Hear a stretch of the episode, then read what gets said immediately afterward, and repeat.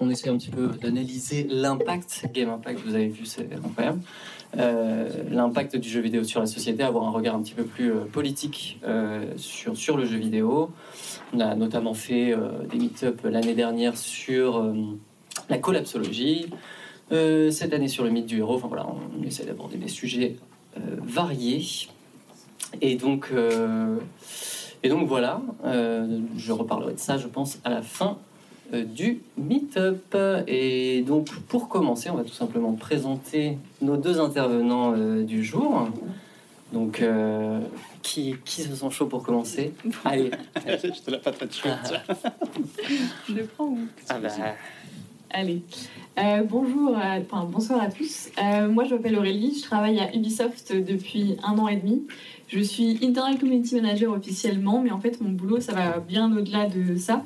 Je travaille au sein du service Knowledge Management. Donc, en gros, c'est le partage d'expertise et c'est le fait d'apporter le bon contenu à la bonne, personne. Et j'ai des spécificités, en fait, en termes de recherche, donc euh, notamment sur la narration. Donc, euh, je suis en train de travailler sur un projet euh, assez énorme d'articles de, de, recherche sur la narration à Ubisoft, euh, comment on le voit, comment ça se passe au sein des différents projets, et aussi faire en sorte que les différents projets échangent entre eux, parce que d'un jeu Ubisoft à l'autre, ça va pas du tout fonctionner pareil.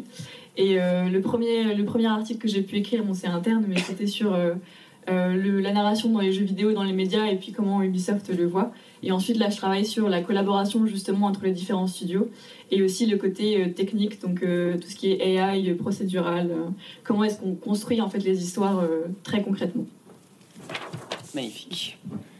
Merci. Bonsoir. donc moi Lucas, moi je suis co-scénariste et lead designer du prochain opus de la série Siberia, qui est une vieille série française du, du, point and click. Et voilà, je travaille sous la férule de son créateur historique Benoît Socal et son éditeur Microhit. Donc aujourd'hui, ce qu'on va voir euh, avec vous, donc on va parler effectivement de relations entre personnages, les évolutions qu'il y a eu euh, et quelles évolutions sont, possibles euh, en termes de stéréotypes, de clichés, ce, genre de choses. mais avant de commencer de parler, donc on va beaucoup parler de, de narration. C'est aussi pour ça qu'on a un scénariste quand même ici, incroyable. Euh, oui, j'ai oublié de préciser que vous pouvez poser des questions à n'importe quel moment et que quelqu'un vous passera un micro si jamais vous avez une question ou une remarque. Donc euh, n'hésitez pas. Euh, donc effectivement, avant de parler des relations, il va falloir parler des personnages en premier lieu. Et deux, on va faire donc un tout petit, une toute petite introduction sur la construction de personnages. Et là déjà, on a un petit peu deux approches qui, qui qu'on voit, c'est. Euh, enfin, deux approches. En fait, c'est qu'on a la construction euh, du personnage incarné par le joueur et la construction du reste qui, en fait, euh, peut pas mal, peut pas mal différer.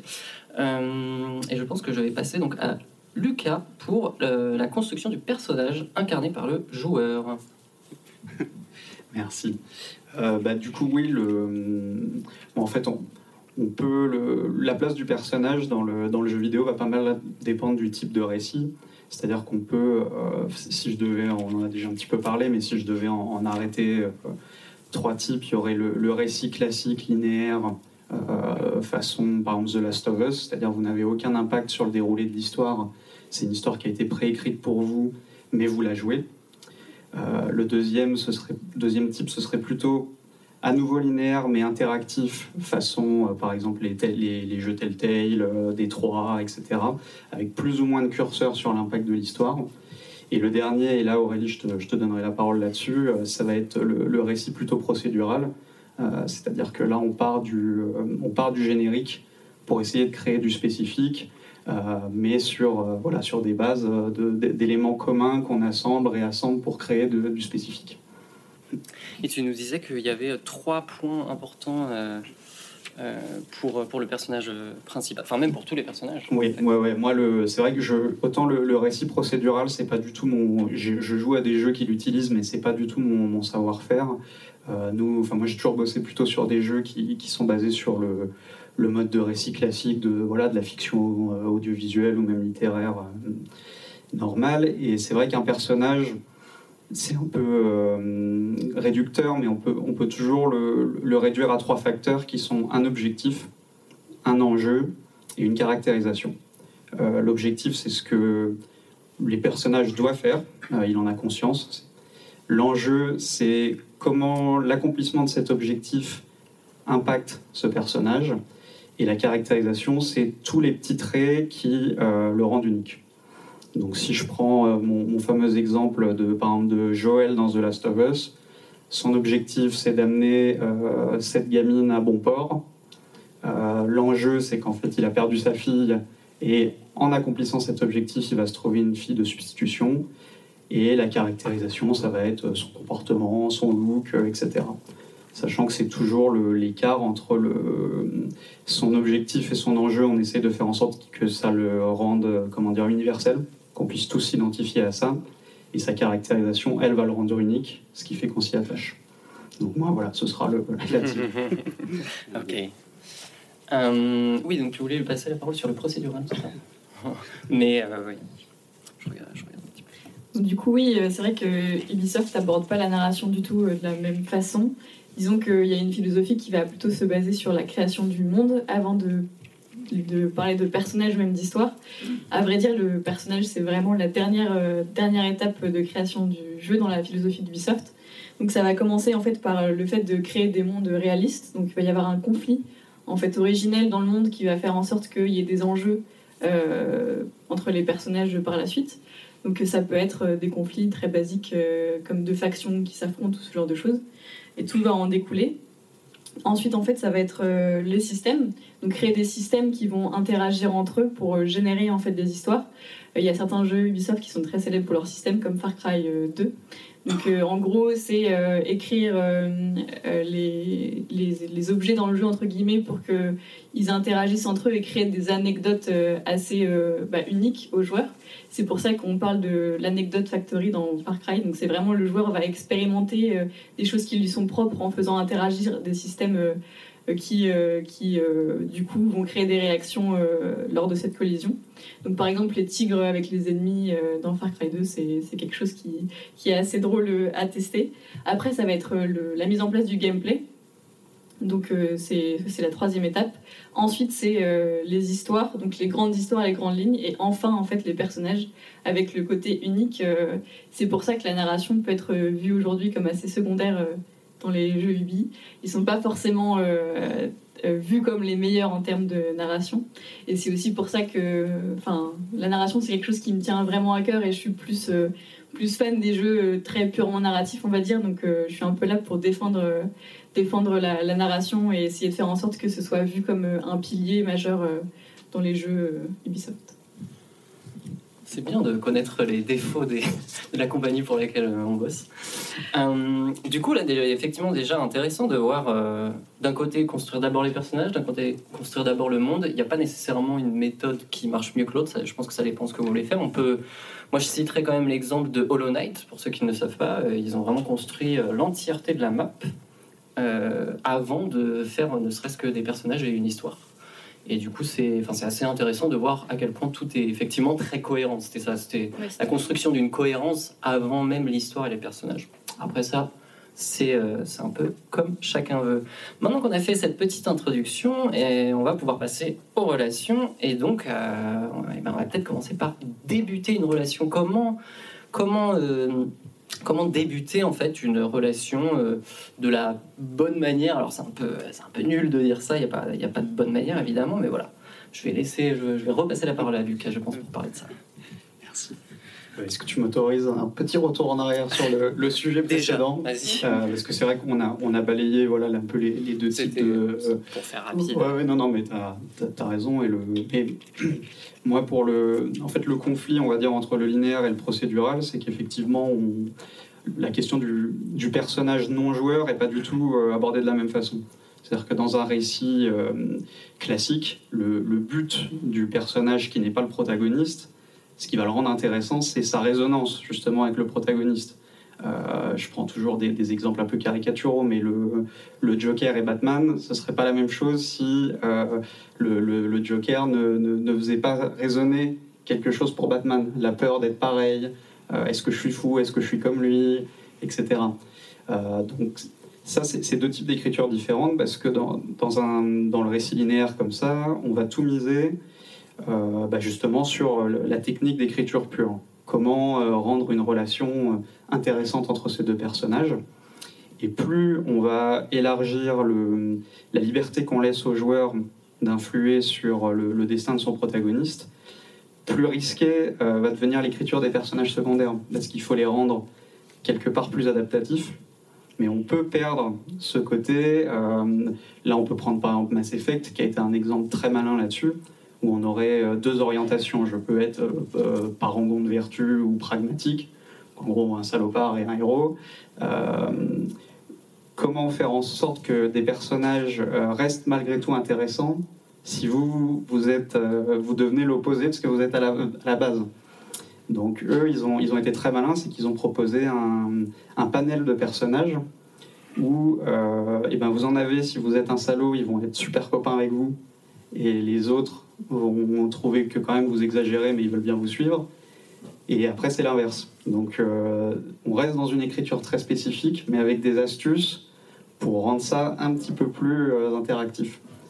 Là où le, procédural peut poser le risque quelque part d'affadir les personnages non joueurs, puisque finalement c'est une somme de, variables qui construit ces personnages, mais le joueur est tellement libre que euh, cette résonance entre protagoniste et personnage euh, peut se perdre.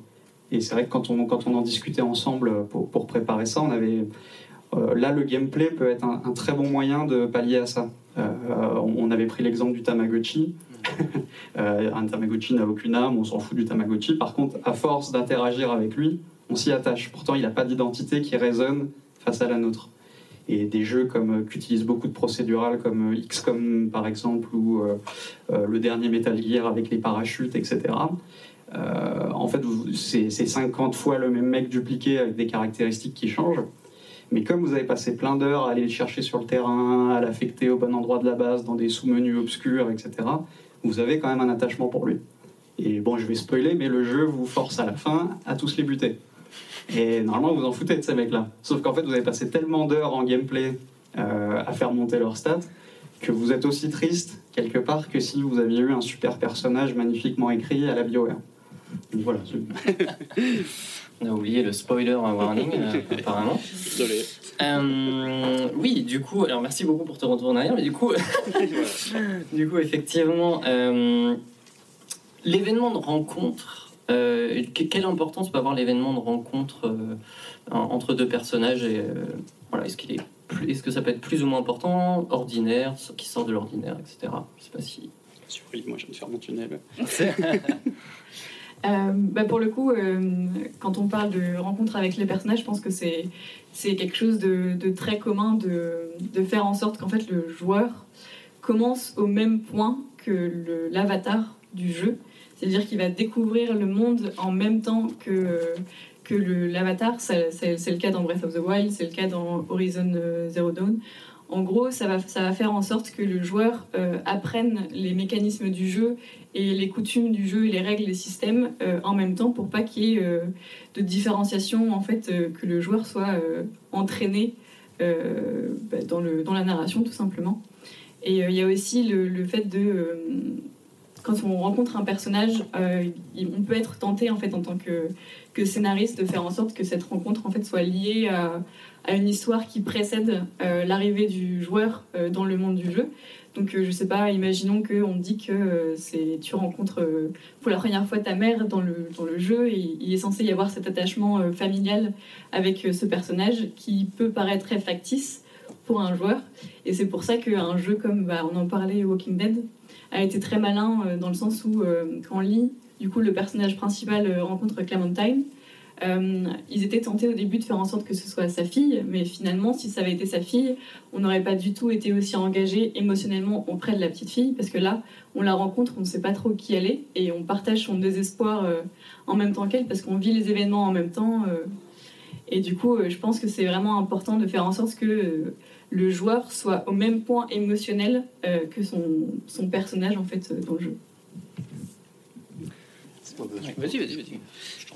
Ouais, effectivement, le, je, pense que surtout dans le jeu vidéo qui laisse moins de temps d'exposition, par exemple, qu'au cinéma, etc., de par la nécessité de l'interactivité, on déploie souvent ouais, beaucoup d'astuces pour que la rencontre soit quand même vécue.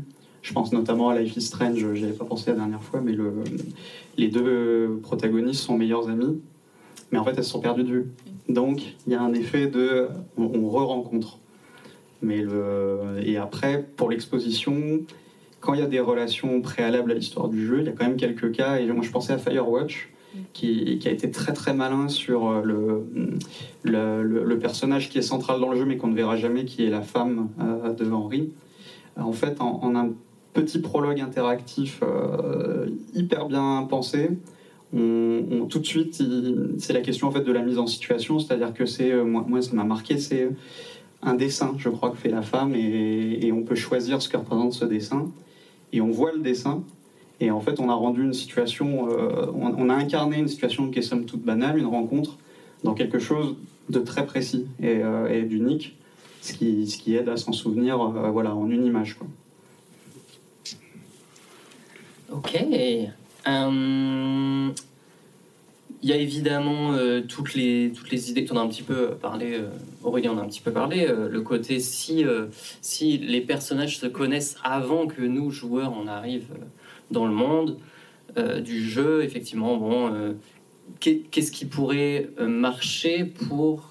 Qu'est-ce qui pourrait marcher pour, euh, pour permettre aux joueurs de, de- de- de s'impliquer dans une relation préexistante. Alors, on a déjà un petit peu abordé le sujet, mais je pense qu'il y a d'autres choses euh, à dire sur, euh, sur ce truc-là. J'ai un exemple. Je reste sur les Telltales, mais euh, par exemple, le, le jeu Tales of Borderlands, euh, on arrive, en fait, le personnage principal est sur le point de recevoir une promotion. Donc, euh, on est au moment de l'excitation euh, la plus totale. Euh, il va voir son boss, recevoir la promotion pour laquelle il travaillait toute sa vie. Donc, on est engagé, on l'attend cette promotion, on est vraiment de son côté. Et il s'avère que le protagoniste a tué le boss de notre personnage et s'est accaparé la promotion. Donc en fait là le jeu va te proposer de mettre en place une, revanche et le fait est que tu as vécu en fait la frustration du personnage principal, tu as vécu en fait avec lui euh, ce, sentiment d'échec, d'avoir euh, de s'être fait voler un peu sa victoire méritée et donc tu es complètement engagé dans ce, plan de revanche, tu es à fond dans le fait de, pourrir la vie de cet antagoniste qui t'a volé euh, ce qu'il t'a mérité. Donc je pense que le conflit, en fait, ça va être aussi quelque chose qui va beaucoup engager le personnage qu'on incarne. Évidemment, euh, évidemment il y a tous les, les- le côté les flashbacks ou encore les, les, les séquelles qui vont être visibles. Là, dans ce que tu disais, effectivement, il y a le côté euh, le personnage il veut sa revanche, alors même qu'on vient de commencer le jeu en fait. Mais le, fait que voilà que ce soit une espèce de conséquence qu'on peut ressentir, ça va aider euh, effectivement à, l'implication. On, a fait le début de relation, on arrive forcément à un point qui est, qui est très important, le milieu de relation, qui est souvent le conflit, le moment où euh, que ce soit, euh, enfin voilà, que, que ce soit un allié ou quoi, va arriver à un moment où peut-être ils vont pas être d'accord ou quoi, il va y avoir conflit, peut-être même retournement euh, de, de camp ou quoi. Euh, moi, un premier truc qui me, qui me vient à l'esprit, euh, c'est le fait qu'il y a un peu deux types de désaccords. Euh, il y a les désaccords qui deviennent une motivation, à savoir euh, je, suis- en désaccord avec toi et tu vas devoir comprendre que c'est moi qui ai raison euh, pour t'accomplir. Un peu le truc du mentor hein, en fait. Euh, Et, donc le, joueur, alors là je, parle plus d'un principe où c'est pas procédural, où l'histoire est vraiment suivie. Voilà, le personnage doit comprendre que bah, ah en fait c'est l'autre personnage qui avait raison. Euh, c'est un procédé qui peut être un petit peu limité en termes de morale, de moralité euh, de relation, on va dire. Et euh, on a le désaccord qui est un soutien de type je suis en désaccord avec toi, mais mais, je te, mais je te soutiens. Voilà, je dis, je t'exprime juste que je pense que c'est pas une bonne idée, mais après c'est toi qui vois. Et je pense que c'est un truc sur lequel on, les- le- le- la narration va pas suffisamment, le côté continuer à soutenir le personnage. Après, c'est vrai que le côté désaccord qui devient une motivation donne un but. Donne un but. Enfin voilà, du coup je balance un petit peu euh, tout ça. si quelqu'un a quelque chose pour rebondir. Merci. Non, bah, c'est vrai que après, j'irai pas plus loin dans les, les types que tu as, parce que ça, ça, ça fonctionne. hein. C'est euh, le deuxième, donc le, le désaccord qui est un soutien. Est peut-être plus complexe parce que quelque part, c'est, alors c'est, cruel ce que je veux dire, mais c'est positif. Et la fiction, en général, ne marche pas euh, aux émotions positives. C'est plutôt le conflit qui fait avancer, le désaccord. Euh, c'est, hyper caricatural, mais par exemple Metal Gear Solid 3, où ton, ton mentor, slash mère adoptive, slash amante, devient ton pire ennemi, euh, ouais, c'est bizarre. euh, si si c'était pas ton ennemi, il n'y aurait pas de jeu en fait. Tu vois, ça serait euh, bon. Bah, je, voilà, on est d'accord que moi je suis plutôt URSS, toi plutôt USA. Bon, la fin est la fin est plus complexe que ça, hein, évidemment. Je, je, sors les gros sabots, mais mais je pense qu'on oui, là il y aurait une limite euh, presque. Enfin, le risque, c'est il est purement dramaturgique à ce moment-là. Je suis d'accord. Mais, mais, je suis sûr qu'on doit pouvoir en creusant trouver trouver des jeux comme ça. Peut-être le, premier Assassin's Creed a été, non, mais était assez euh, exemplaire sur le, personnage d'Altaïr, euh, qui, était, euh, pour moi, qui était le plus creusé de la série, hein, qui, était un espèce de, tête brûlée, comme ça, que, que, tu prends et à qui tout le monde dit qu'il a tort. Et le, jeu est un espèce d'apprentissage de, l'humilité, comme ça. Mais, tu te rends compte, le, vrai accomplissement, c'est que la personne qui te dit depuis le début que tu as tort, c'est le méchant. Mais pourtant, tu as quand même évolué. Donc, il y, avait enfin, moi, c'est comme ça que je l'avais, l'avais ressenti à l'époque. Voilà. Euh, moi, je sais que dans, le deuxième exemple de désaccord, euh, alors c'est pas dans un jeu, donc c'est pour ça que ça, c'est pas pareil évidemment en termes de narration, mais moi, je, prends souvent l'exemple du, du film Dragon, How to Train Your Dragon, enfin de la série plus exactement, parce que euh, euh, en fait, euh, il y a une relation amoureuse entre deux personnages et à aucun moment leur les conflits internes de leur relation va être un but, va être effectivement une motivation de régler un conflit parce qu'il y a un conflit déjà autour. C'est pour ça que je dis ça, c'est peut-être creuser sur il y a déjà un conflit autour et peut-être le soutien d'une relation extérieure permet euh, de d'évoluer et de s'impliquer. Ça peut être quelque chose comme ça. en tout cas, c'est quelque chose euh, auquel je pense et qui m'avait pas mal marqué. Euh... Rien à ajouter. Ok, très bien. Du coup, bah, on va passer fatidiquement à la fin d'une relation. Alors, fin d'une relation, ça ne veut pas nécessairement dire que tout le monde meurt. Enfin, ça peut. Mais plus exactement, c'est voilà la fin du jeu en fait. Comment on quitte les personnages, comment euh, toute l'histoire du jeu implique, euh, euh, voilà, nous laisse une trace indélébile un petit peu. Qui veut commencer sur ce sur ce long pavé? Non, pas trop. Ouais, comme ça. pas de bah, tu dis sans que tout le monde meurt, mais je pense la plupart des fins de relations dont on se souvient dans le jeu vidéo sont plutôt les fins tragiques. Euh, souvent, enfin moi c'est vrai que les premières choses que j'ai notées, hein, The Boss dans Metal Gear 3, Clementine, Ellie dans The Walking Dead, bon je spoil tout le monde, hein, désolé. euh, bah, tu parles des fois. euh, non, il y a, après ça peut être la l'apaisement de la relation éventuellement avec, euh, je crois que c'est Uncharted 4 où finalement il est. je, je euh, Tout le monde a vu Sixième Sens Non, je vais pas aller plus loin, mais Last of Us est un nouveau départ, pas forcément très positif, mais la relation continue. Mais c'est vrai que sans pouvoir donner d'exemple, ça va être compliqué de. Évidemment pour le coup, il y a aussi tous les jeux qui te laissent influencer euh, l'histoire et notamment la, moralité en fait euh, du personnage et qui va complètement changer euh, la fin. Alors c'est fait de manière plus ou moins artificielle. On peut penser à Bioshock où on a le choix entre être bon et mauvais avec les petites sœurs, mais au final. Bioshock 2. Bioshock 2. 2 Oui, les petites sœurs. Ah, c'est dans le. Okay. aussi. Ah, oui, ah, aussi, oui. Bah oui, ah, tu t'aspires le. Enfin bref. Et du coup. Je vais m'en aller, je pense. Et du coup, oui, en fait, euh, c'est un peu artificiel dans le sens où euh, quand tu es bon, le jeu va très clairement t'avantager en termes de, narration plutôt que quand tu es mauvais. Mais c'est vrai qu'il y a tout cet aspect moralité. On peut penser à Undertale aussi, au niveau de fin de jeu, on peut être sûr qu'un choix ou l'autre va fortement influencer la, finalité avec les personnages. Mais oui, du coup, je pense que tous, les, jeux qui vont essayer euh, d'avoir des choix euh, moraux vont, euh, vont avoir une fin assez. qui vont impacter le joueur beaucoup plus, de manière beaucoup plus importante.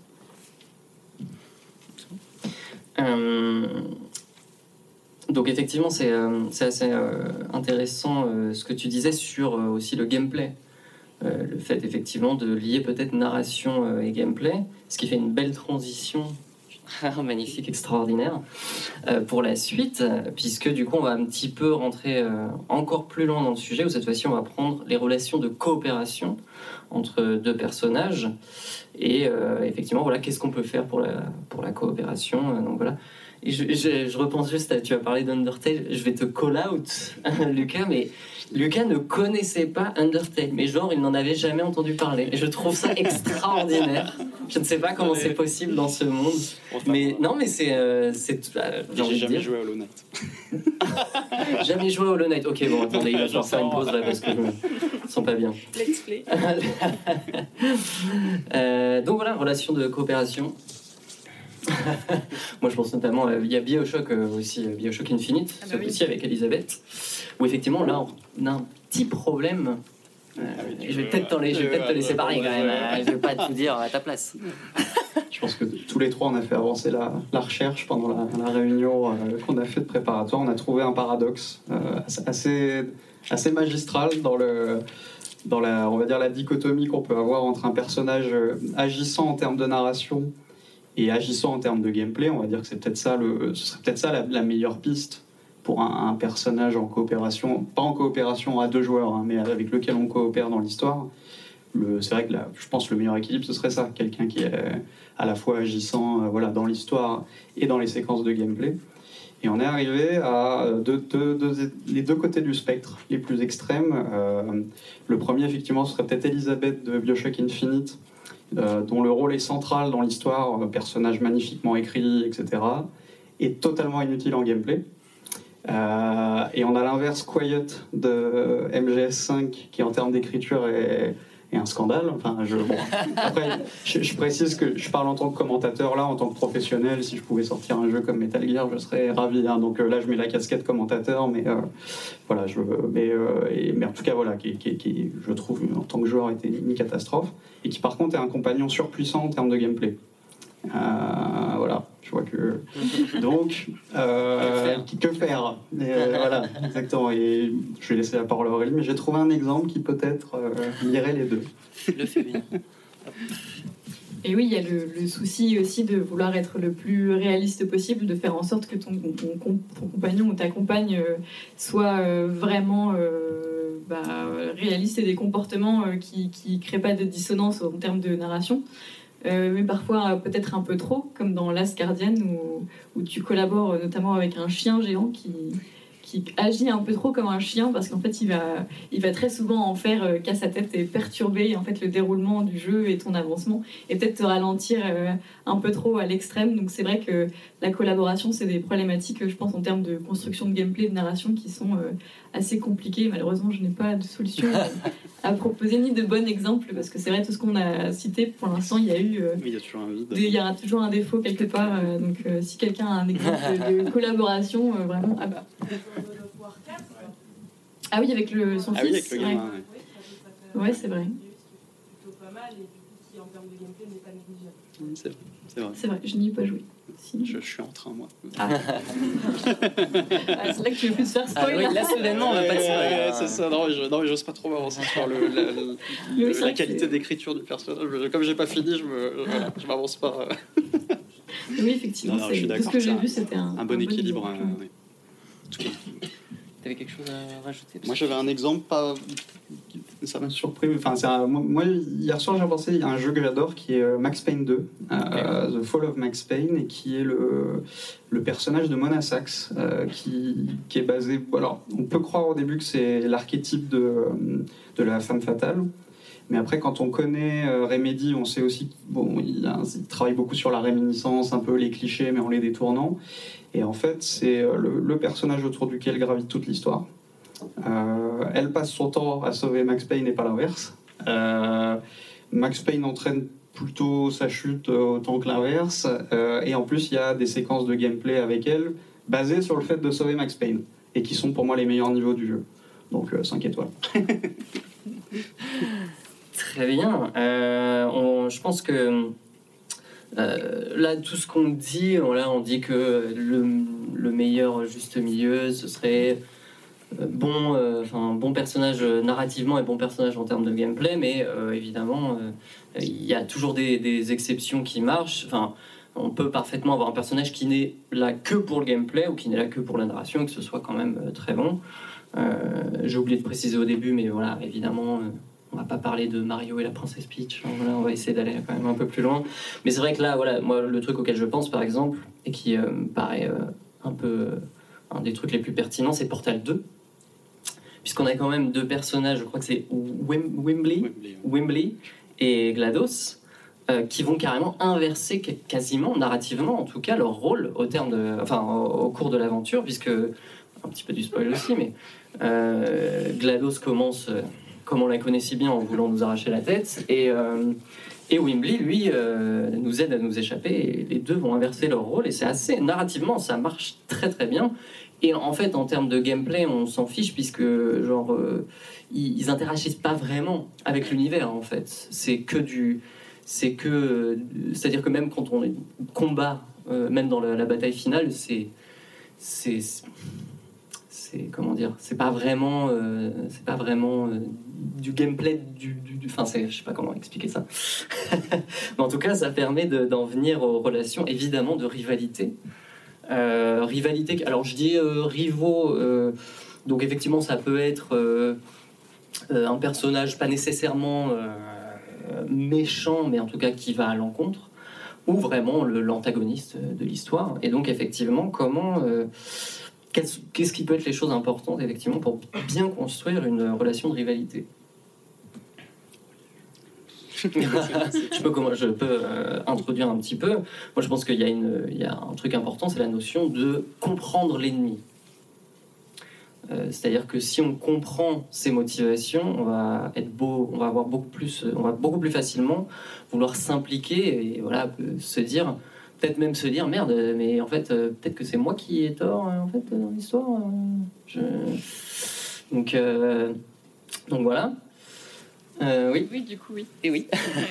Ça y est. Bah, je repense à Undertale en fait, parce que la relation de conflit du coup entre le. Je vais encore spoiler, hein, vraiment désolé, parce qu'en plus là c'est important. Enfin, c'est... Bah, tu spoil une, une, des... tu spoil une des fins. Ouais. Comment Il y a plusieurs fins Oups Il y a plusieurs fins. Euh, oui, du coup. Alors en fait, euh, le, conflit est assez basique entre guillemets parce que le personnage du coup après sa chute dans le euh, l'underground est amené à bah, vouloir sortir hein, parce qu'il se retrouve dans un monde inconnu peuplé de monstres et il apprend en fait que le roi de ce royaume a prévu de récupérer son âme pour euh, faire en sorte de briser la frontière entre le monde humain et le monde euh, des monstres. Et donc là, il y a un conflit assez clair qui est, bah, il faut que j'affronte ce roi pour sortir de, de, ce monde. Et le truc, c'est que pendant toute la trame du jeu, ça dépend évidemment des choix qu'on va faire euh, par rapport au gameplay, mais pendant toute la trame du jeu, on va rencontrer des monstres qui vont être tous plus attachants les uns que les autres. Et au moment d'arriver, euh, notamment devant le roi, qui a été, qui a été dépeint comme, euh, comme quelqu'un euh, de, de, sanguinaire qui allait nous assassiner de manière complètement décomplexée pour nous arracher notre âme, il s'avère que c'est quelqu'un qui est extrêmement attachant aussi, bon et qui a vraiment pas envie en fait de faire ça. Il a juste l'intérêt de son peuple à cœur. Et du coup, c'est là que le, le, conflit en fait originel entre les deux personnages va être complètement bouleversé par par l'empathie en fait qu'on va pouvoir euh, ressentir pour ce personnage. On n'a malheureusement pas le choix, on est obligé de l'affronter. Mais c'est vrai que euh, je pense que le côté euh, empathique et encore une fois choix va faire en sorte que les conflits. Bah, c'est un exemple de twist intéressant, je trouve, qui sort des clichés un peu du méchant, du gentil et de la dichotomie un peu, un peu surfaite entre le bien et le mal. Et je... non, non, le...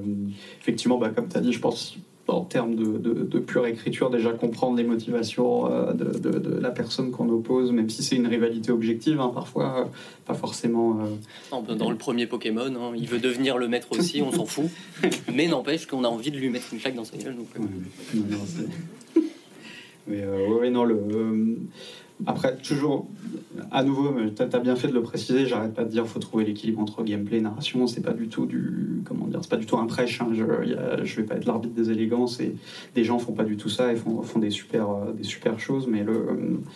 Moi, je pense quand même en. Euh, Quantic Dream a fait des, des, des chouettes exemples de, de conflits d'intérêts en tant que joueur. Euh, moi, il y a la mythique euh, intro de euh, Fahrenheit, comme ça je vous spoil pas des trois, où vous, jouez le, vous jouez le tueur au début, parce qu'il bon, y, y, a prescription pour Détroit quand même. et la scène d'après, vous jouez les enquêteurs qui enquêtaient sur la scène du crime de votre précédent avatar. et ça, ça marche quand même. Enfin, voilà, là, je, et c'est assez risqué. Enfin, je pense qu'en narration classique, on pourrait se dire, bah non, on peut pas être. Euh, euh, l'attachement devrait aller à un des camps et on devrait euh, avoir envie que le fugitif s'échappe ou que le flic trouve le tueur, mais pas. pas se disperser. Et pourtant, moi, j'ai trouvé que ça, j'avais tout autant envie que le gars s'échappe et en même temps de le retrouver quand j'étais le, quand j'étais le flic. Quoi. Il y a, hum, pareil, je crois que le. Bon, là, je spoil, mais tant pis, pareil, il y a prescription. Mais pour ceux qui ont fait le, le coop de Splinter Cell Conviction, euh, c'était précis. Ouais, c'est très précis, mais c'était vachement sympa parce que vous, vous jouiez euh, ces deux, alors le gros cliché, hein, les, les, deux espèces de, de, de, de, tueurs de la NSA, un de la NSA et l'autre russe du GRU, euh, obligés de coopérer. Donc tout le long, vous coopérez, vous coopérez, sauf qu'à la fin, bah, c'est juste une coopération objective où il n'y a pas d'attachement, c'est pas personnel, et vous recevez chacun un appel, vous êtes dans l'avion du retour, qui dit bon bah maintenant faut que tu tues l'autre et vous avez la consigne en même temps, les deux joueurs. Hmm. Et le, vous avez passé tout le jeu à coopérer, et la, dernière personne à abattre, c'est, euh, c'est votre, euh, votre camarade de jeu. Quoi. Effectivement, bon twist. petit dernier exemple, si j'ai le temps, c'était euh, pour ceux qui l'ont fait, le premier Deus Ex, avec où vous commencez pour, en travaillant pour une agence gouvernementale et très vite au début du jeu, on vous fait travailler, on vous fait passer du côté de ceux qui étaient des terroristes et que vous avez massacré joyeusement les premières heures du jeu et on vous demande de tuer vos collègues ou pas. Mm. Mais c'était très, très intéressant comme. Euh, on a une question, donc si quelqu'un de Game Impact peut prendre un micro, enfin prendre l'autre micro, on avait même deux questions, je crois qu'il y avait il y a ici, mais il y avait aussi toi. Oui, c'est ça. Non, ça, je peux rajouter un truc. Euh... Je, je, ne sais pas où il est. Ah, je vais, je vais le du coup, euh, je, pensais en fait à tout ce qui est euh, moralité et le, incarner euh, quelqu'un d'autre qui va donner une, autre perspective en fait à l'histoire. Bah, ça, je pensais en fait par rapport au, choix dans Walking Dead de Telltale toujours. Hein, le premier chapitre va être un parfait mélange en fait d'attachement émotionnel et de pragmatisme. Il faut savoir que quand un, jeu, euh, quand un joueur commence un, un, jeu, son but premier, son désir premier, c'est de continuer l'expérience de jeu, tout faire euh, pour que ça ne s'arrête pas. Et en fait, euh, à la fin du. Je vais spoiler encore, je suis vraiment désolée. Mais à la fin. Du... celui-là, tu peux y aller. à la fin du, du, premier chapitre, en fait, il va y avoir un, un, choix à faire entre deux personnages à sauver. Et on n'a pas eu le temps, en fait, de s'attacher particulièrement à l'un ou l'autre. Et il s'avère que en, cas d'invasion zombie, il y a un côté très pragmatisme qui fait qu'on va vouloir sauver la personne avec le plus d'atouts, on va dire, en notre faveur pour la suite. Donc euh, d'un côté, on a un personnage avec un, pistolet, donc déjà euh, gros avantage, euh, et de l'autre, en fait, on a un personnage qui va plus être une promesse. donc c'est un personnage qui s'appelle Doug et qui, qui construit des choses et qui qui, qui a vraiment des, talents en fait qui vont être plus une promesse pour la suite que vraiment tangible, et bah forcément 80% des joueurs ont choisi de, de buter Doug et de sauver euh, Carly, qui a donc son pistolet qui en cas d'invasion zombie est quand même euh, un avantage non négligeable. Donc c'est vrai que tu parlais de gameplay, de narration, là c'est un, un, bon mélange je pense parce que l'émotion seule n'aurait pas suffi à, impliquer le joueur dans ce choix, parce que même si le joueur n'a pas été impliqué émotionnellement, il l'est forcément après cette décision, parce que les conséquences sont très réelles. Euh, il en a, enfin, c'est impossible de ne pas avoir conscience de la gravité de la situation et des enjeux derrière et surtout que la personne que tu sauves va avoir notamment des caractéristiques, tu t'en parlais comme euh, les trois euh, choses les plus importantes, bah, les caractéristiques, les, les, caractéristiques pardon, particulières à un personnage. Par exemple, Carly, on apprend qu'elle a été reporteuse dans, pendant une guerre, euh, ou Doug, si tu le sauves, hein, les 20% qui l'ont sauvé, ont appris qu'il il aimait construire des robots dans son, comme, comme passe-temps. Enfin voilà, c'est c'est vraiment un, mélange, je trouve, assez réussi dans Walking Dead entre pragmatisme, justement, et, et narration. Je peux, je peux rebondir hmm c'est bon, on va, avoir un, on va avoir un micro qui arrive. et c'est vrai que c'est un, bon exemple par rapport à ce qu'on disait tout à l'heure, c'est qu'il y a aussi l'astuce d'écriture de faire en sorte qu'on on sauve soit une, parce que c'est un peu comme ça qu'on nous le présente, soit une potentielle compagne, soit un, potentiel romance, soit un potentiel ami, fidèle, etc. Et euh, le problème, c'est que ça aurait fait deux, deux histoires. Pardon. excusez-moi. excusez-moi. excuse-moi. pas de problème. Non, je ne plus. Oh. Je pense que c'est plutôt ce rôle-là, effectivement. C'est bon. C'est pas moi. Pardon. Merci. De quoi? On Ah d'accord, ok. Bah, non, finis, finis, ce que tu étais en train de dire. Non, mais juste, ouais, le, le... Et ça aurait fait deux histoires complètement différentes, parce que deux relations très écrites, etc. L'épisode suivant, je continue de spoiler, hein. euh, le personnage que vous avez sauvé, vous le voyez dans deux scènes, dans une où il se fait tuer. Donc c'est bien, pas d'impact sur l'histoire. Ah, tous ces jeux qui, qui, ne vont pas se vendre parce que tout le monde connaît déjà l'histoire. Du coup, tu veux qu'on inverse les deux micros? Oui, comme ça. En fait, celui-là pour les questions à ah, celui-là, c'est le micro des questions. Hop. Ah, ah, ah, ah, ah. Ok. Donc, on a eu une question là. Hop. Est-ce que vous faire Non, ça va, ça va, ça va. C'était pour, euh, pour, rebondir sur, euh, déjà sur euh, le conflit d'intérêts dont vous parliez et surtout sur le flou entre protagoniste et antagoniste qui a été rapidement mentionné tout à l'heure. Sur, bon, tout le monde a commencé à spoiler, donc allons-y franco, hein, aussi sur la fin de, Far Cry 2, où on a la possibilité pour le joueur de, bah, en fait, de, fin de, entre guillemets, rejoindre l'antagoniste euh, qu'on a combattu pendant tout le jeu. Et euh, bah, en fait, il n'y a plus de conflit. Au final, on a la possibilité de rejoindre son opinion et de juste pas bah, de mourir avec lui. Donc euh, voilà. Quelqu'un a quelque chose à dire? Il y aura bah, disclaimer, j'ai fait aucun, enfin pratiquement aucun jeu Ubisoft. à part Rayman, voilà, euh, niveau narration, c'est pas forcément le plus. Euh, euh, mais pour le coup, je repense à Far Cry 5 qui a fait un peu le même système entre guillemets, vu qu'il y a l'opposition entre ton personnage qui est représentant de la justice, de la loi, tout ça, et, le, et Joseph du coup qui représente la secte. Et vers la fin, bah, c'est un peu le même système. Hein. Tu peux rejoindre la secte euh, au final et mourir avec lui dans son bunker euh, en attente euh, d'une renaissance d'une société idéale. ouais, voilà.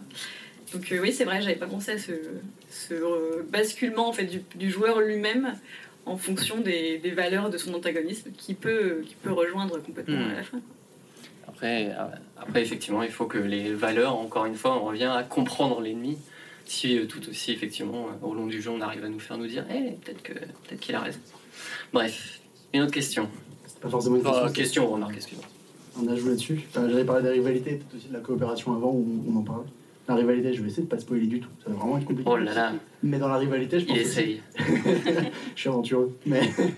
mais en fait, dans la rivalité, je pense qu'il y en a aussi dont on comprend pas les motivations, mais qui sont suffisamment bien écrites pour qu'on se dise putain, mais il est super intéressant. Je pense à un Revolver au slot dans MGS. Il n'y a aucun moment où on comprend. Enfin, c'est pas qu'on comprend pas. Mais on, essaye de nous l'expliquer. On est... Ouais, mais non, mais déjà, ça change à chaque jeu. Mais... Déjà, c'est vrai que c'est ce personnage qui revient à tous les jeux.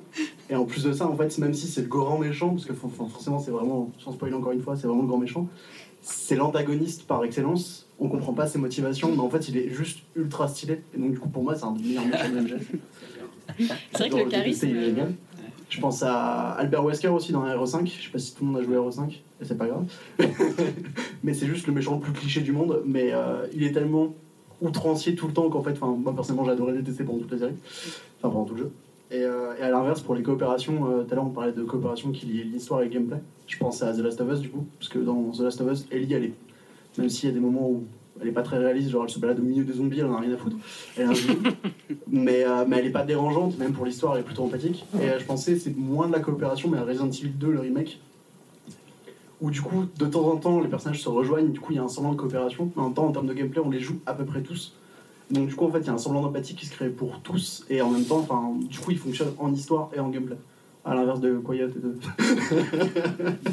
pour le coup, je suis d'accord, c'est juste une potiche. c'est méchant, mais grave. voilà.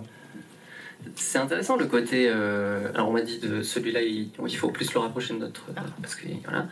Euh, c'est intéressant ce que tu dis par rapport à, au côté j'ai adoré le détester. Ça, je trouve que c'est un truc euh, qui, qui, qui peut être très intéressant parce que. euh, euh, même si on va ressentir une émotion, alors j'aime pas dire émotion négative, il n'y a pas d'émotion négative, mais euh, voilà, de, frustration ou quoi, si c'est voulu par le jeu, est-ce que, euh, est-ce que, est-ce que du coup on a aimé le jeu ou pas Si le jeu nous a frustrés, mais c'est ce qu'il recherchait, du coup, il y a un petit truc comme ça. J'ai vu qu'il y avait une question là, et je sais pas si. Simon? Bonsoir Simon à, à gauche. Et je sais pas si euh, l'une d'entre vous deux avait quelque chose à dire. Sur le... Non, non, mais c'est pas. pas- Euh, bonsoir. Euh, Bonsoir. je, je comptais plutôt aborder, euh, vu que vous aviez abordé le, le jeu Undertale, je pensais à aborder en fait son inspiration principale, c'est-à-dire Earthbound. Un jeu, un jeu un peu qui vient de Nintendo et qui pourtant n'est pas habitué à nous faire de très grands, de, de très grands scénarios, mais pour cette série si peu diffusée et si peu, et si peu jouée, malheureusement, euh, pour avoir, euh, surtout pour avoir influencé autant d'œuvres, c'était assez dommage. Je voulais revenir sur le caractère du méchant, Gigas, Gyges, qu'on ne qu'on nous présente pendant tout, tout le jeu comme euh, le destructeur, celui qui, va- qui va justement qui est la plus grande menace universelle, celui qu'il faudra absolument anéantir, mais dont on ne comprendra jamais, même à la fin, en fait, les intentions, ni en fait euh, ce qu'il est réellement. Sauf si peut-être on joue au, tout premier ou même au troisième pour un peu plus voir et étendre euh, sa vision sur le, sur le fait, mais rien que dans le jeu de base, puisque Earthbound est souvent connu que comme étant un jeu unique et on cite très peu Mother 1 ou 3 qui sont justement qui complètent totalement l'histoire. On a donc, on se retrouve devant quelque chose qui, une œuvre qui au final ne nous dit pas quel est vraiment le message, euh, enfin quelle est la volonté du méchant, à part tout détruire justement. Alors pendant tout le jeu, on rencontre des, des subalternes ou alors tout simplement des, gens qui vivent leur vie dans le monde, de- dans l'Amérique euh, fantasmée d'Earthbound, qui ont eux totalement leur vision du monde, qui peuvent être par exemple juste des chefs de secte, qui peuvent être simplement des, des gens qui vivent reclus entre eux. Pour pas spoiler, je, vais éviter vraiment d'entrer trop dans les détails. Et je me demandais si on pourrait aujourd'hui justement créer un, ce genre de méchant qui serait purement maléfique et qui serait juste purement de la folie, puisque c'est ce qu'ils sont au final. Et au final, on ne cherche pas à créer plus de conflits entre le héros et lui, alors, alors qu'on, qu'il, qu'il est clairement son objectif, euh, son objectif final. Alors je suis explosé de rire parce que j'ai vu quelqu'un se boucher les oreilles pour pas être spoilé sur Earthbound, donc ça me fait beaucoup rire. non mais c'est parfait, t'as t'as- t'as très bien dit. Je crois que donc Lucas a quelque chose à... Alors sur le propos général, là, parce que je n'ai pas fait non plus euh, la, la source d'inspiration, honte à moi. Bon, bah, ça va. Alors merci de le.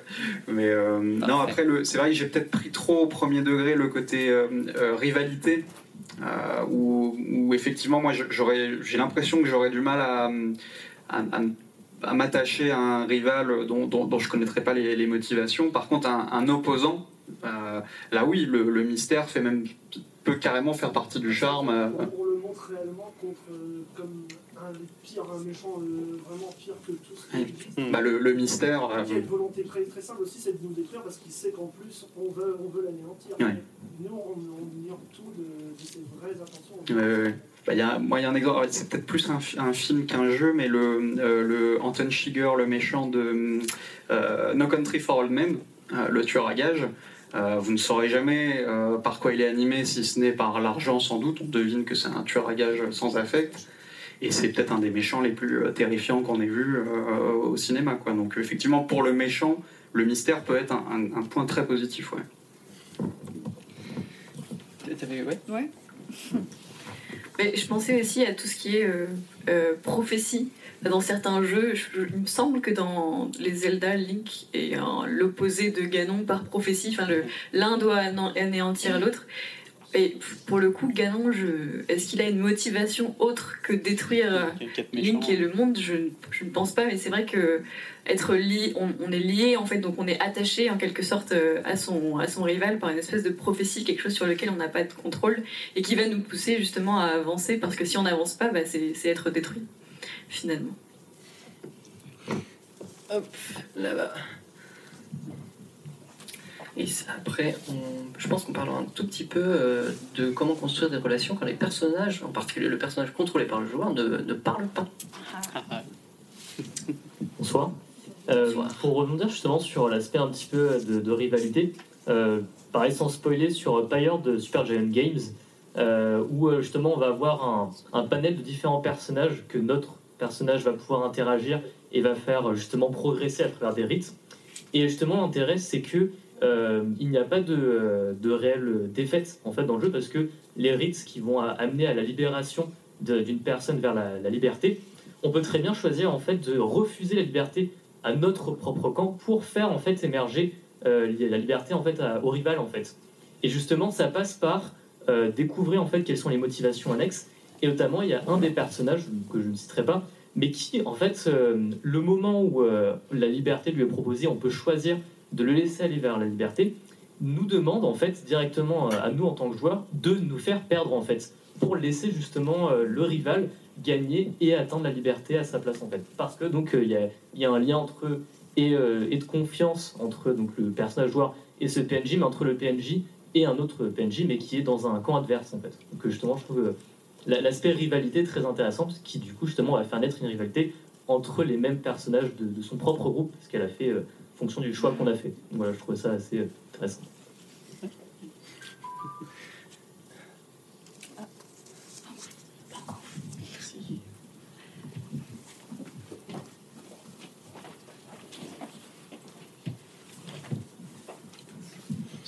Me demandais depuis tout à l'heure, on parle beaucoup de, des méchants en fait, tout simplement.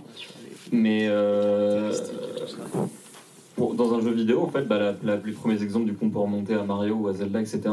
Euh, c'est souvent des marionnettes désincarnées en fait qu'on va jouer. Et par exemple, euh, je pense à, à, Bowser, par exemple, il est beaucoup plus développé maintenant que Mario l'est. Alors que, alors que bon, c'est quand même Mario le héros, tu vois, que Bowser il l'est pas dans tous les jeux, alors que Mario l'est quand même.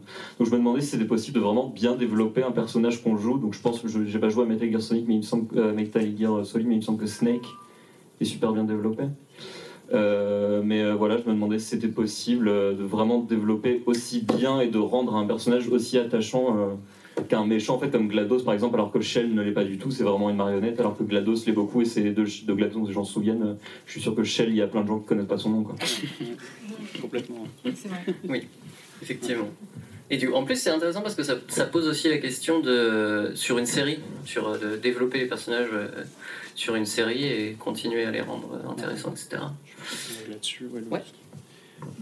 Je pense que là-dessus, bah, avec Ubisoft, vous aurez des, choses à dire. Je crois qu'il y, a une espèce de. Non, mais je sais que c'est un truc qui est très important dans le, dans le comité éditorial d'Ubisoft. C'est le, le du bout des lèvres, je vais oser les termes ludologie et narratologie, mais le, le, le fait qu'il euh, y a une espèce d'idéologie comme ça qui consisterait à croire que plus on va, euh, mais pourquoi pas, hein, ça, ça, se respecte, plus on va rendre aride euh, et transparent au sens non péjoratif du terme euh, l'avatar, plus, euh, le, plus le joueur va pouvoir se projeter dedans. Et comme Nintendo, je pense, a quand même une, une, espèce de doctrine du jouet, et à nouveau, c'est pas péjoratif du tout, hein, mais le, le on doit s'amuser, et donc on doit s'identifier, et c'est pas euh, déconnant de se dire que ben, une espèce d'enveloppe, enfin de page blanche euh, qu'on va, qu'on va remplir. Je crois que là-dessus, bah,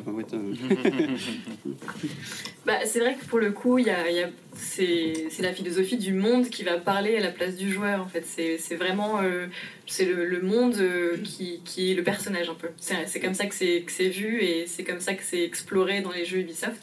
Mais pour le coup, je voulais revenir sur le fait de de rendre attachant ou au moins de comprendre un personnage qui ne parle pas. Parce qu'en parlant d'Ubisoft, on a eu un gros challenge avec Mario Rabbids, puisque ni Mario ni les lapins crétins ne parlent. Et du coup, pour euh, faire en sorte qu'il y ait un scénario un peu cohérent, c'est assez compliqué. Surtout qu'il fallait introduire les lapins crétins à des, des, pays qui ne connaissaient pas forcément la marque. Donc les États-Unis ou le Japon, par exemple, les lapins crétins, euh, ils, enfin, ils disent c'est quoi, ce truc? Et du coup, enfin, et le, le, le, plus gros défi. Je crois, que, je crois, que, nous aussi on se demande qu'est-ce que c'est que ce truc, mais après, je, oui, il y a ça aussi. En vrai, j'aime bien aussi. Je dis ça. mais pour le coup, il y a eu un, un, gros, un gros défi qui a été euh, le, la mise en place du contexte, en fait, de pourquoi ces deux, euh, ces deux marques très fortes se rencontraient, qu'est-ce qu'elles faisaient ensemble, euh, et donc c'est l'introduction du jeu la cinématique d'introduction est particulièrement longue parce qu'on voit euh, comment les lapins crétins ont atterri dans le monde de Mario et comment est-ce qu'ils ont fini par euh, s'associer euh, plus ou moins de manière consentante. mais, mais, du coup, non mais non, mais le, les lapins crétins sont clairement euh, présentés comme euh, des, des, fouteurs de merde. Enfin, vraiment, c'est ça. Et, euh, et, du coup, oui, l'absence de, de, dialogue, en fait, de narration, c'est un, sacré défi en termes d'attachement pour, pour le joueur. Mais pour le coup, là, Mario étant un personnage quand même assez fort, il y a, il y a l'attachement à la marque, à Nintendo, qui fait qu'on est quand même assez bien entraîné dans l'histoire. Oui, c'est ça. En plus, bon voilà, c'est bon. Les gens qui jouent à Mario, ils ont l'habitude de pas avoir de scénario. C'est bon, ils vont pas se. je plaisante. Je, suis très fan de Nintendo. Euh, je pense que toi aussi, tu avais quelques trucs à dire par rapport à ça. c'est toujours dans, cette continuité-là, hein, mais on voit que le, euh, comment dire ça, c'est un peu bizarre, mais au moins euh, vous, ils avaient un corps. Donc il peut y avoir de la gestuelle, etc. Alors que Shell et les jeux Valve en général euh, on, sent, enfin Valve, c'est marrant, je pense qu'ils ont, ils ont vraiment expérimenté un tournant, c'est que à l'époque du premier Half-Life, que, Gordon Freeman ne parle pas et qu'on subisse euh, complètement l'histoire comme ça, c'était, ça correspondait à ce qu'ils voulaient faire avec le premier Half-Life et, ça posait pas de problème. Euh, quand on regarde le deuxième Half-Life, on sent qu'ils ont été très très emmerdés parce qu'ils avaient cette, espèce d'énorme histoire à faire rentrer avec l'invasion des extraterrestres, la coalition, etc. Et le fait que va si on devient un résistant, on n'est plus un scientifique passif qui a foiré une expérience et qui doit survivre. On devient agissant. Et comment montrer les motivations ou même expliciter les objectifs, euh, les prochains objectifs du joueur à faire quand on n'a ni queue, ni corps, ni voix? euh, Et eux, je pense que l'astuce, ça a été euh, Alix. C'est-à-dire qu'il c'est ça, elle s'appelle Alix, je crois. un personnage non joueur assez, assez intéressant qui, enfin moi je trouve en tout cas qui nous ont qui est quasiment en permanence avec vous dans le jeu et qui intervient toujours pour vous guider. Euh, fais ci, fais ça, euh, et c'est. On se demande à la fin d'ailleurs qui est le personnage principal du jeu, ça, ça, marche bien, mais on sent que ça a été une problématique à un moment, le, côté muet, désincarné, euh, et entrer en tension avec l'envie de raconter un récit bien précis. Bah, pour le coup, c'est vrai que ça a été une solution, notamment dans Mario Rabbids, où ils ont créé l'avatar Bipo, qui est un petit, euh, un petit robot, euh, monsieur je sais tout, qui du coup a une personnalité très adaptée au fait de, parler sans arrêt et de donner des informations tout le temps euh, sur tout, tout, le monde qui l'entoure. Et dans les jeux Zelda, c'est vrai qu'il y a très souvent un avatar qui va être là pour guider Link. On pense à Navi évidemment, mais, mais c'est vrai que l'avatar, c'est une solution à ce, ce silence qui peut être un peu perturbant. Euh, qu'est-ce que tu, tu m'as dit que tu voulais parler d'un truc toi un moment non? Oui, c'était enfin s'il y a, s'il y a le temps. Hein. Oui, ah bah oui. non mais c'est justement. Non, c'est Merci. C'était peut-être réélargi. C'était c'est une discussion qu'on avait eue la, dernière fois tous les trois, mais c'était le à nouveau sur le euh, procédural et le, côté euh, unique du personnage, etc. Et le le fait qu'il y ait le, le, défi que ça peut être maintenant, et, c'est un, un, défi positif, mais de de par exemple donner un panel euh, de, personnages non joueurs euh, à un protagoniste incarné par le joueur avec lequel s'attacher. Parce que euh, si vous ne représentez pas tout le monde, les, toutes les catégories, les genres, la sexualité, etc., même si c'est pas votre choix, le fait qu'il ne soit pas là, on, voit que tous ces débats-là émergent de, plus en plus et Mass Effect est assez exemplaire là-dessus. Par exemple, dans le premier, vous aviez le choix en fonction du genre de votre personnage, à, je crois il y avait, avait deux romances, une avec le genre opposé et l'autre une grosse astuce qui consistait à mettre une alien hermaphrodite. Euh, et à partir du 3, on voit que là, par contre, le, champ des, possibles est démultiplié. C'est-à-dire vous pouvez avoir des relations homosexuelles, hétérosexuelles, euh, mais le, tout ça, si vous voulez, maintenant, je pense qu'on peut plus revenir en arrière. On peut plus écrire de jeux où on dit bon bah non, euh, il faut il faut proposer un panel. C'est un peu glauque à dire comme ça, mais le plus large possible. Et en même temps, bah, après l'attention du producteur qui va vous dire ouais mais attends là tu, tu m'as laissé 40 personnages avec lesquels faire une romance euh, ça pose l'interactivité dans la relation entre les personnages pose plein de problèmes euh, au sens non péjoratif du terme moraux éthiques et en même temps de, de, production quoi. Et on voit que les, jeux procéduraux maintenant autorisent de plus en plus de, liberté dans des choses qui pouvaient sembler assez, assez figées auparavant. Donc voilà. Non, mais en plus, ça me fait penser à, le récent Fire Emblem euh, Treehouse. Euh, Fire Emblem qui est quand même assez reconnu pour être euh, un jeu assez hétérosexuel, si je puis me permettre, et qui a enfin inclus quelques personnages bisexuels dans. Hein Non, non, non, non. Il y a, du côté des meufs, du côté des meufs, il y en a trois, et du côté des mecs, il y en a un.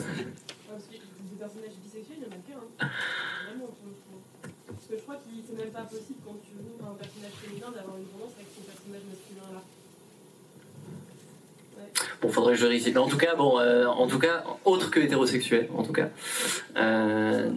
Ça peut aussi euh, venir du fait que c'est des versions qui sont des fois un peu américanisées, européanisées. Au Japon, c'est un petit peu différent. C'est ça, effectivement. On revient au problème de l'éditeur, la production, machin, qui ne veulent pas trop. Euh, moi, je pense que c'est aussi intéressant de parler euh, euh, du, côté stéréotypé, effectivement, de comment on peut faire évoluer, euh, comment raconter des relations moins clichés, moins stéréotypées. C'est vrai que moi, il y a un exemple qui me vient assez souvent en tête, qui paraît peut-être assez bizarre, mais c'est Papyrus, en fait, dans Undertale, donc. pourquoi c'est cet exemple-là qui me vient en tête? Parce que, bon, je vais dire un truc qui a peut-être... je vais peut-être me faire des ennemis, mais Papyrus concrètement, il est un peu bêta. On peut pas non plus dire le contraire. On l'aime beaucoup, mais euh, il, est euh, comment dire, il est simple d'esprit, disons. Allez, voilà. Euh, mais tous les, aucun personnage du jeu ne le traite comme tel en fait.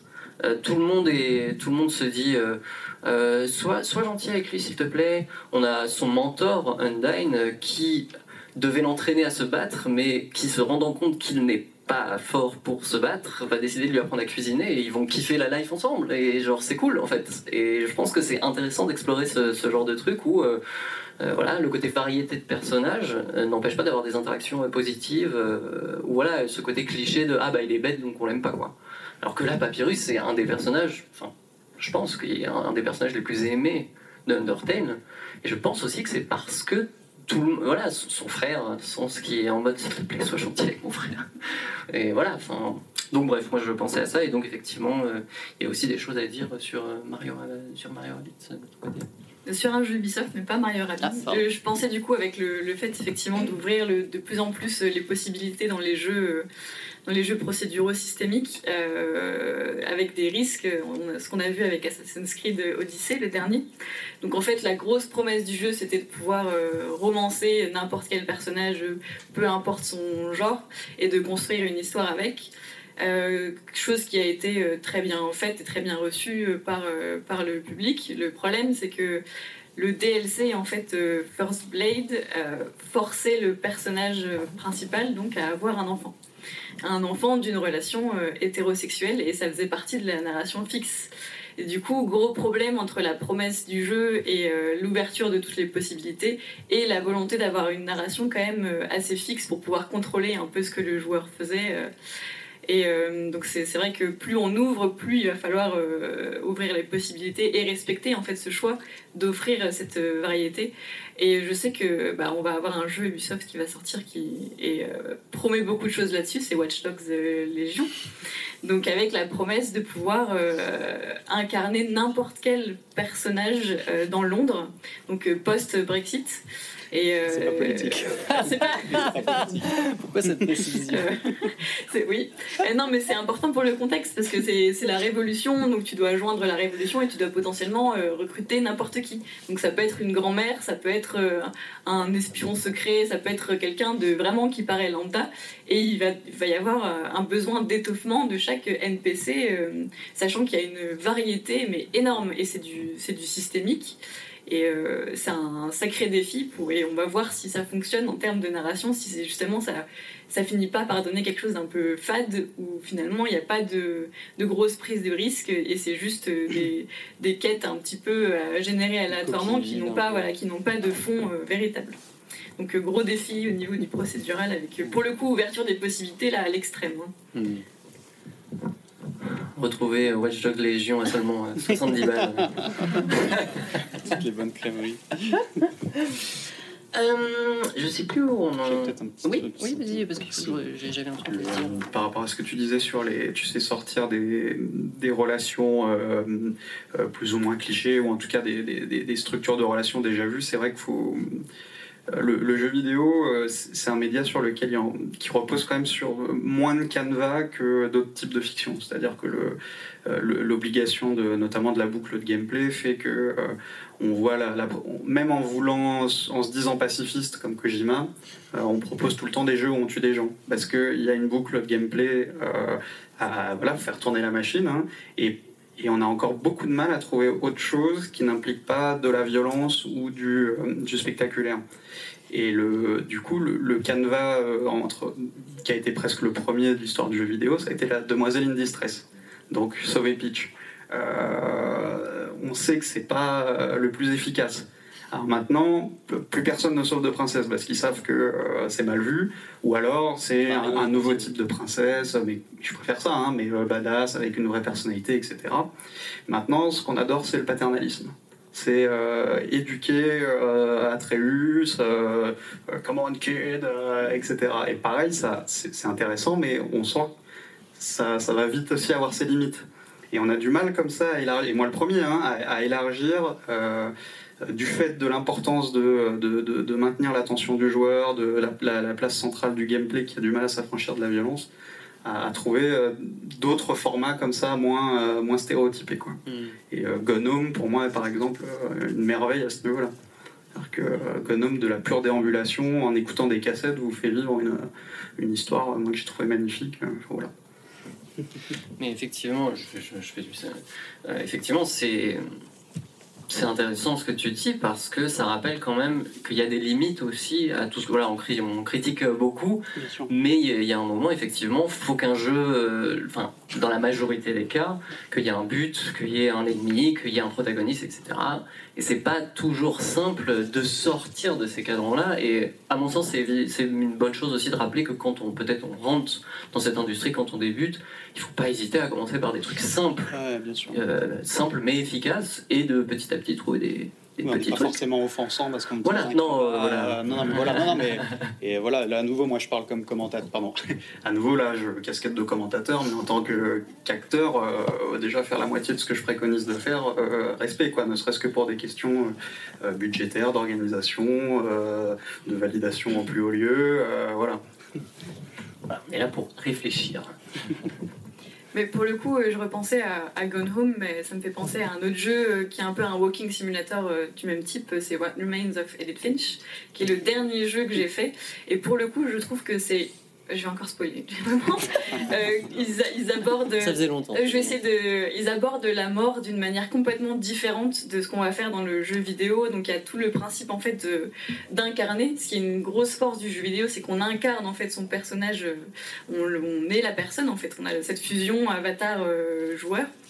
Et en fait, on va du coup explorer les, les destins des personnages de la famille Finch en explorant la maison. Donc c'est une belle métaphore de, de l'arbre familial puisque la maison est littéralement construite sur, un arbre. Et en fait, il y a tout ce jeu sur la, mort en fait a, une conséquence. Et contrairement aux jeux vidéo où en général, quand on est mort, c'est pas grave, on recommence la partie.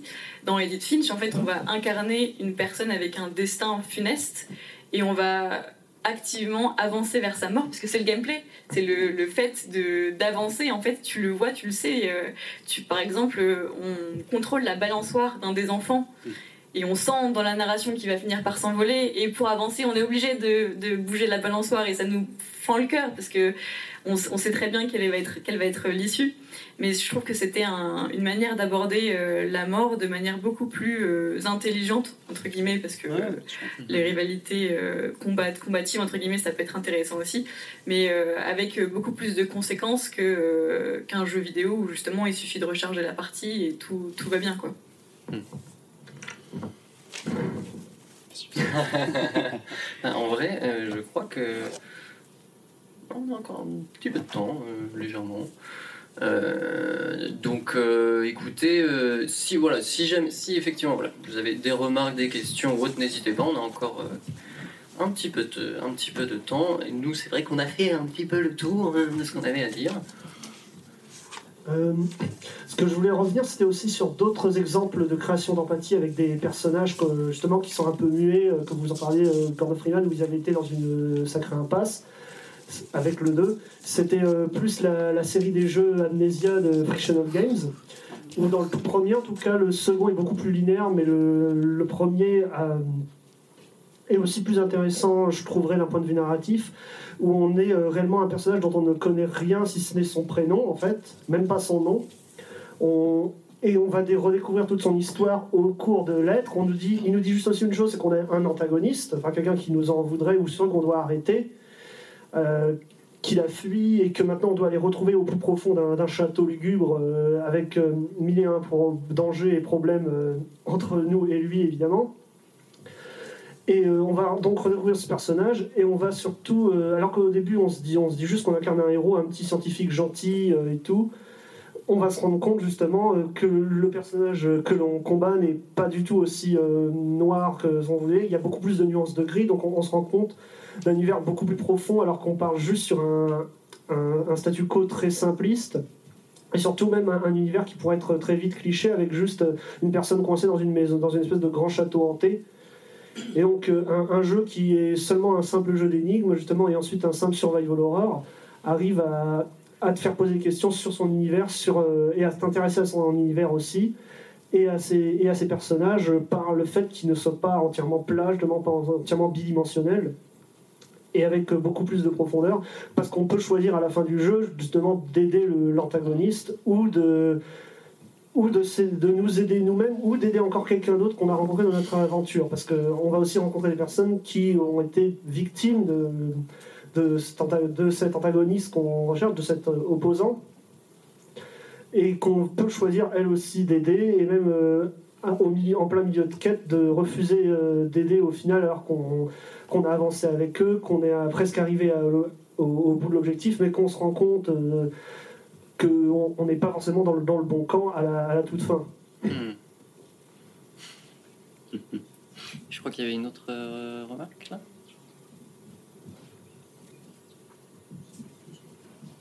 Tout à l'heure, vous parliez du gameplay, le fait que la majorité des jeux, en fait, généralement tirent, enfin, proposent de tirer sur les autres. Et je voulais revenir là-dessus parce qu'en fait, même si pour moi, effectivement, le gameplay, généralement, c'est taper, taper, taper, parce que bah, ça fonctionne bien, niveau cognitif, ça fonctionne bien. Mais il y a aussi le message qui est passé derrière, et je trouve que là-dessus, on a quand même pas mal évolué. Par exemple, on prend un jeu, euh, je sais pas moi, un pif, euh, un Call of. Un Call of, et du coup, Kojima, je voulais revenir sur la MGS. Je vais défendre MGS ce soir, t'es ouf. c'est bien, Là où je suis euh, d'accord avec, avec toi, du coup, c'est que il, propose, il propose de taper quand même, donc au final, il est pas si pacifiste que ça. Mais Vas-y, vas-y, excuse-moi. Non, mais du coup, on peut discuter.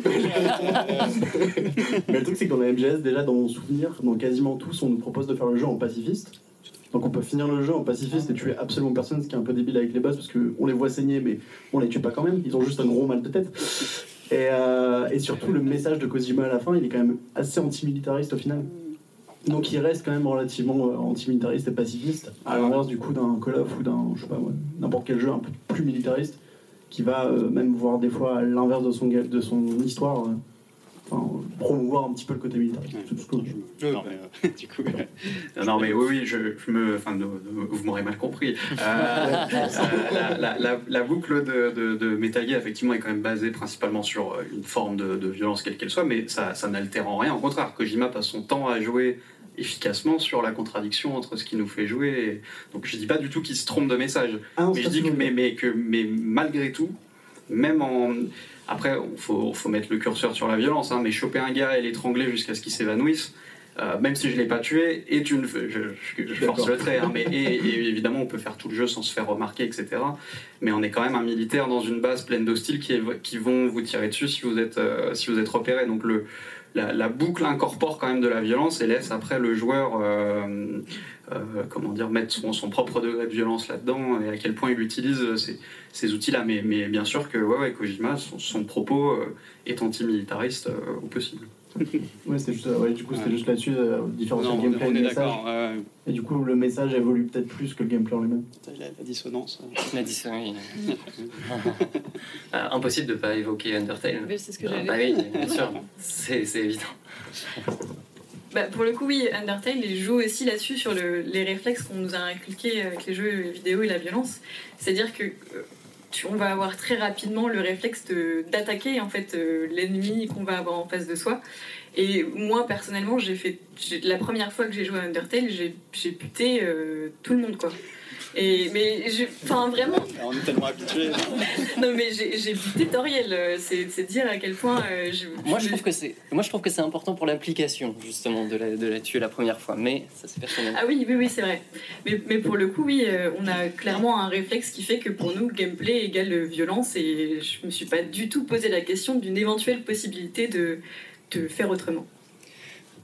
En plus, c'est intéressant pour Undertale parce que Toby Fox, il, il nous, quand on commence à comprendre effectivement le fonctionnement du jeu, il nous incite quand même assez clairement à aller vers euh, ne pas tuer des, ne pas tuer des monstres.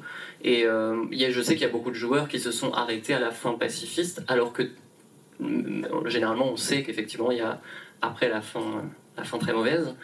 Euh, Moi-même, j'ai pas pu, pas pu la faire, mais effectivement, c'est parce qu'il nous induit quand même beaucoup vers ce côté de pacifiste, quoi.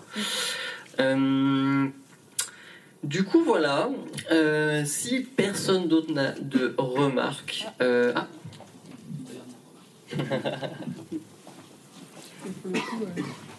Et pour le coup, pour Undertale, il va ré- récompenser beaucoup en termes de narration. Dès qu'on va suivre le, côté pacifique, on va avoir des bonus comme le date avec Papyrus, qui est un, un bonus euh, incomparable que j'avais complètement loupé du coup pendant la première, la première run. quoi. T'avais tué Papyrus? Non, j'ai non. Mais j'avais pas capté qu'en fait on pouvait, euh, si, si, si Hyundai ne, ne t'en veut pas, tu peux aller à sa maison. Enfin, bref, il y avait tout un cheminement à faire euh, de manière paci- pacifique que j'avais complètement. euh, J'étais passé à côté de plein d'éléments de narration euh, du jeu. Euh, du coup, moi j'aimerais juste évoquer un jeu qui s'appelle Rimworld et qui est un jeu de gestion et qui pourtant se définit comme un générateur d'histoire. En fait, il n'y a aucun personnage prédéfini. Tous les personnages sont générés procéduralement, ils ont des attributs, des personnalités. Et par le système de jeu, euh, ils vont interagir entre eux, ils vont bien s'aimer, ne pas s'aimer, se marier, euh, se frapper, euh, ils vont... tout, toutes les histoires, sont émergentes du jeu et c'est un super exemple justement de procédural et de personnages et de d'histoire euh, qui se crée tout seul.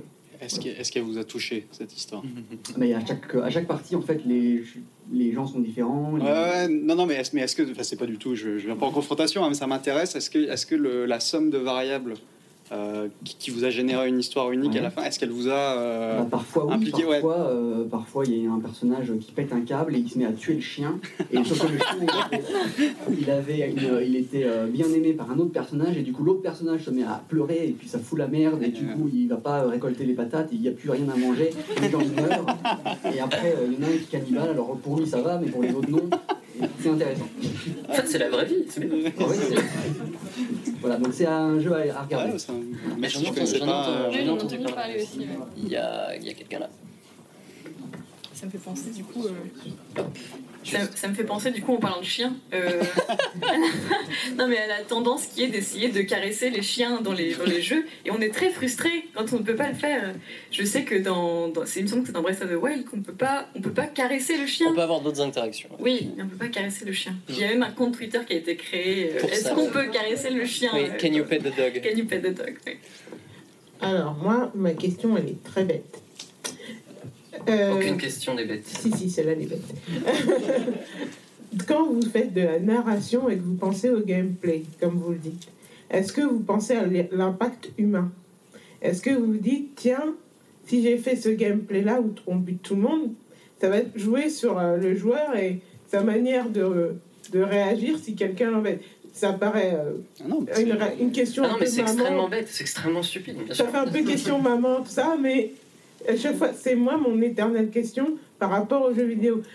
Je sais qu'il y a des jeux vidéo qui ont une mission euh, presque sociale, euh, où par exemple, euh, il y a des aveugles qui peuvent, on peut se mettre à leur place, etc. etc. J'ai oublié le nom. Les serious games, voilà. Mais quand on n'est pas dans ça, et qu'on est vraiment dans le jeu, jeu, quel est l'impact humain en fait? Je, peux vous conseiller, euh, avant de passer le truc, mais je peux vous conseiller une vidéo, euh, parce que forcément ça fait penser à le jeu vidéo rentier le violent, de Game Spectrum sur YouTube, qui, euh, je vais pas dire qu'il répond à ça parce que ça n'a aucun sens, mais en tout cas il parle effectivement de l'implication et de, voilà, faut faire la balance entre, c'est pas non plus, non ça rend pas du tout violent, ou oui ça a tel impact. Enfin c'est intéressant en tout cas si vous voulez checker, et je sais pas si... Bah, non, non, c'est une question euh, déterminante. Donc, euh, non, non, le... après, je, vais faire euh, deux réponses. Il y, a la réponse de Lindy, qui est seul décideur de sa création, et qui, bien sûr, enfin, je pense, pèse et sous-pèse toutes ces questions-là. Même, même quelqu'un qui n'est pas Indy le fait. Après, le problème, c'est l'impact qu'on a. C'est-à-dire, en, tant que créateur, je, vais faire un peu le, cynique, et c'est pas toujours comme ça, mais malheureusement, on, le moment où vous commencez à bosser sur un projet, en général, c'est pas vous qui avez décidé qu'on allait tuer des gens, que ce serait des zombies. Euh, vous voyez ce que je veux dire? En fait, vous faites un peu avec. Euh, voilà, il y a eu une commande d'un éditeur, c'est passé par les services marketing, qu'on regardait quels étaient les jeux qui cartonnent le plus en ce moment. Ils sont tous violents. Euh, quel est le thème en ce moment qui marche? Bah, C'est Tchernobyl, donc on va dire qu'allez, c'est une centrale qui a pété, tout le monde est devenu zombie. En plus, les zombies, ça marche. Regarde, les copains, ils en ont vendu tant.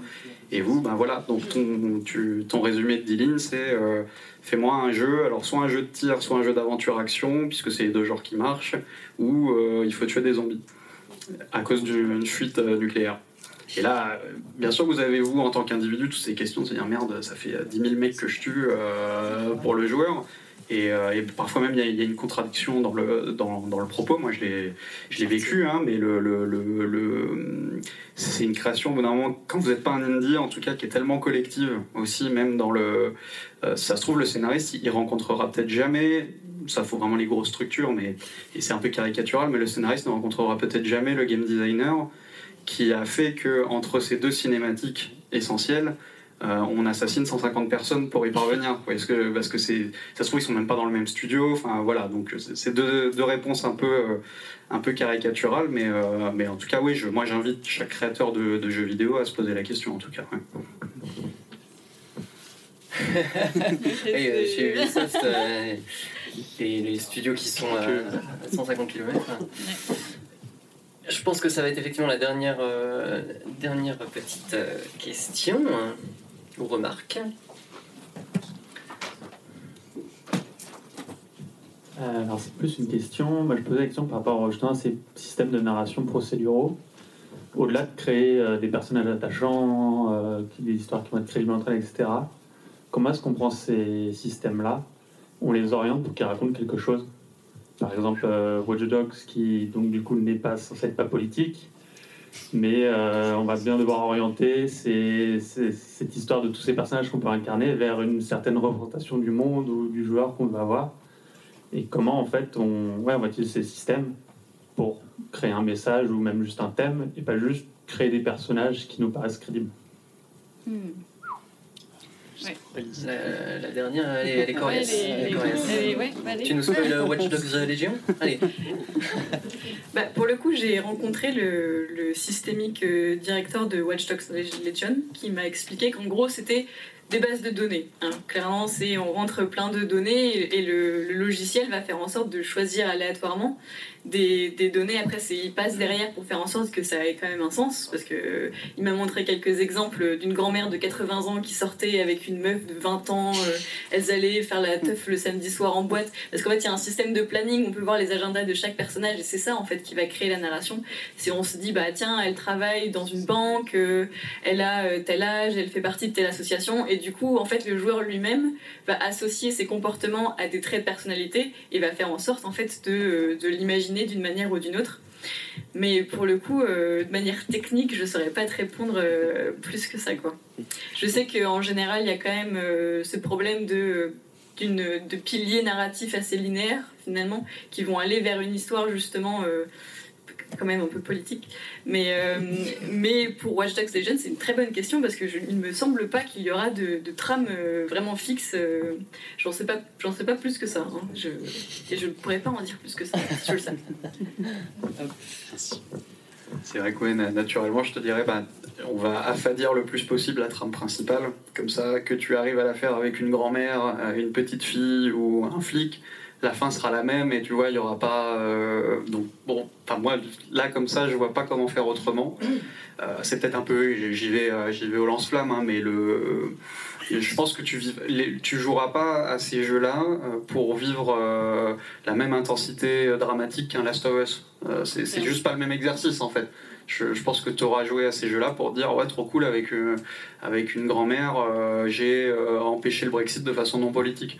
Enfin, le, le- le- pardon, le- et après le, le- le- là, là où le procédural peut être euh, merveilleux, c'est comme outil euh, de narration, c'est-à-dire de pour raconter, mais pas ce que ça raconte.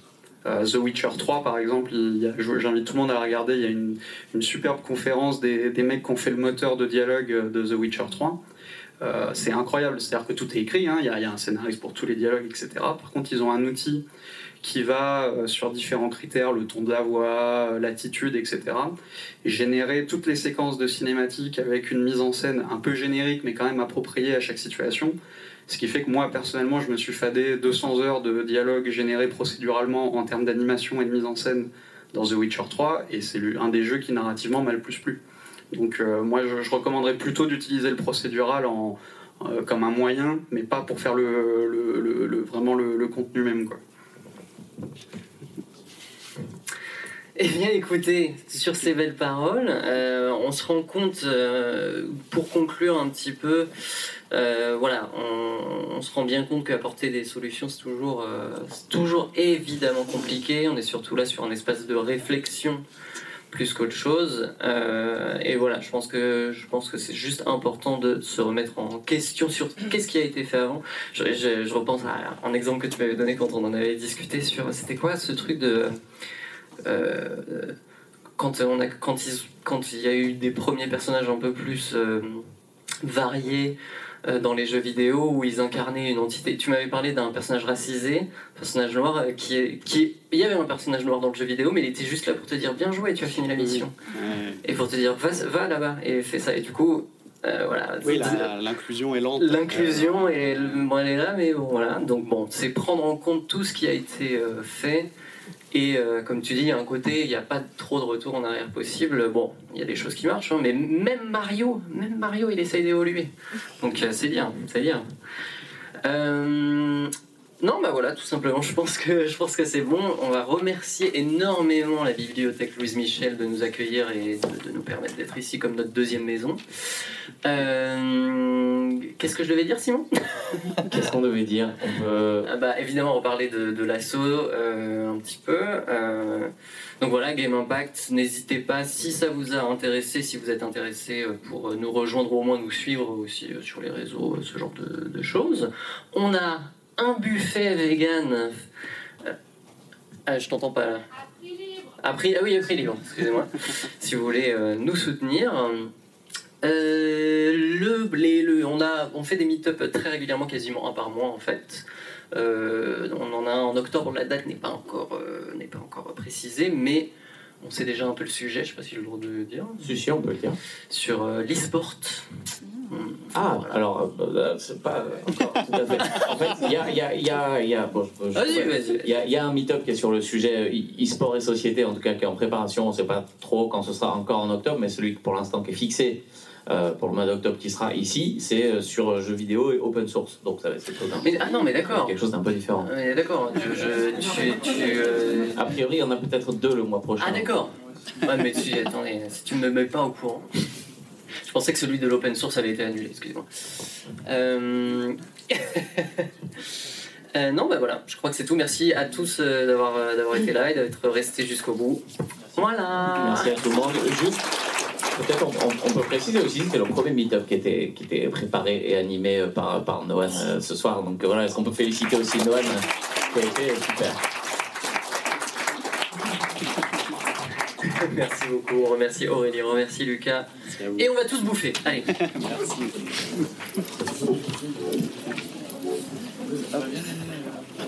Sur un peu dans le même.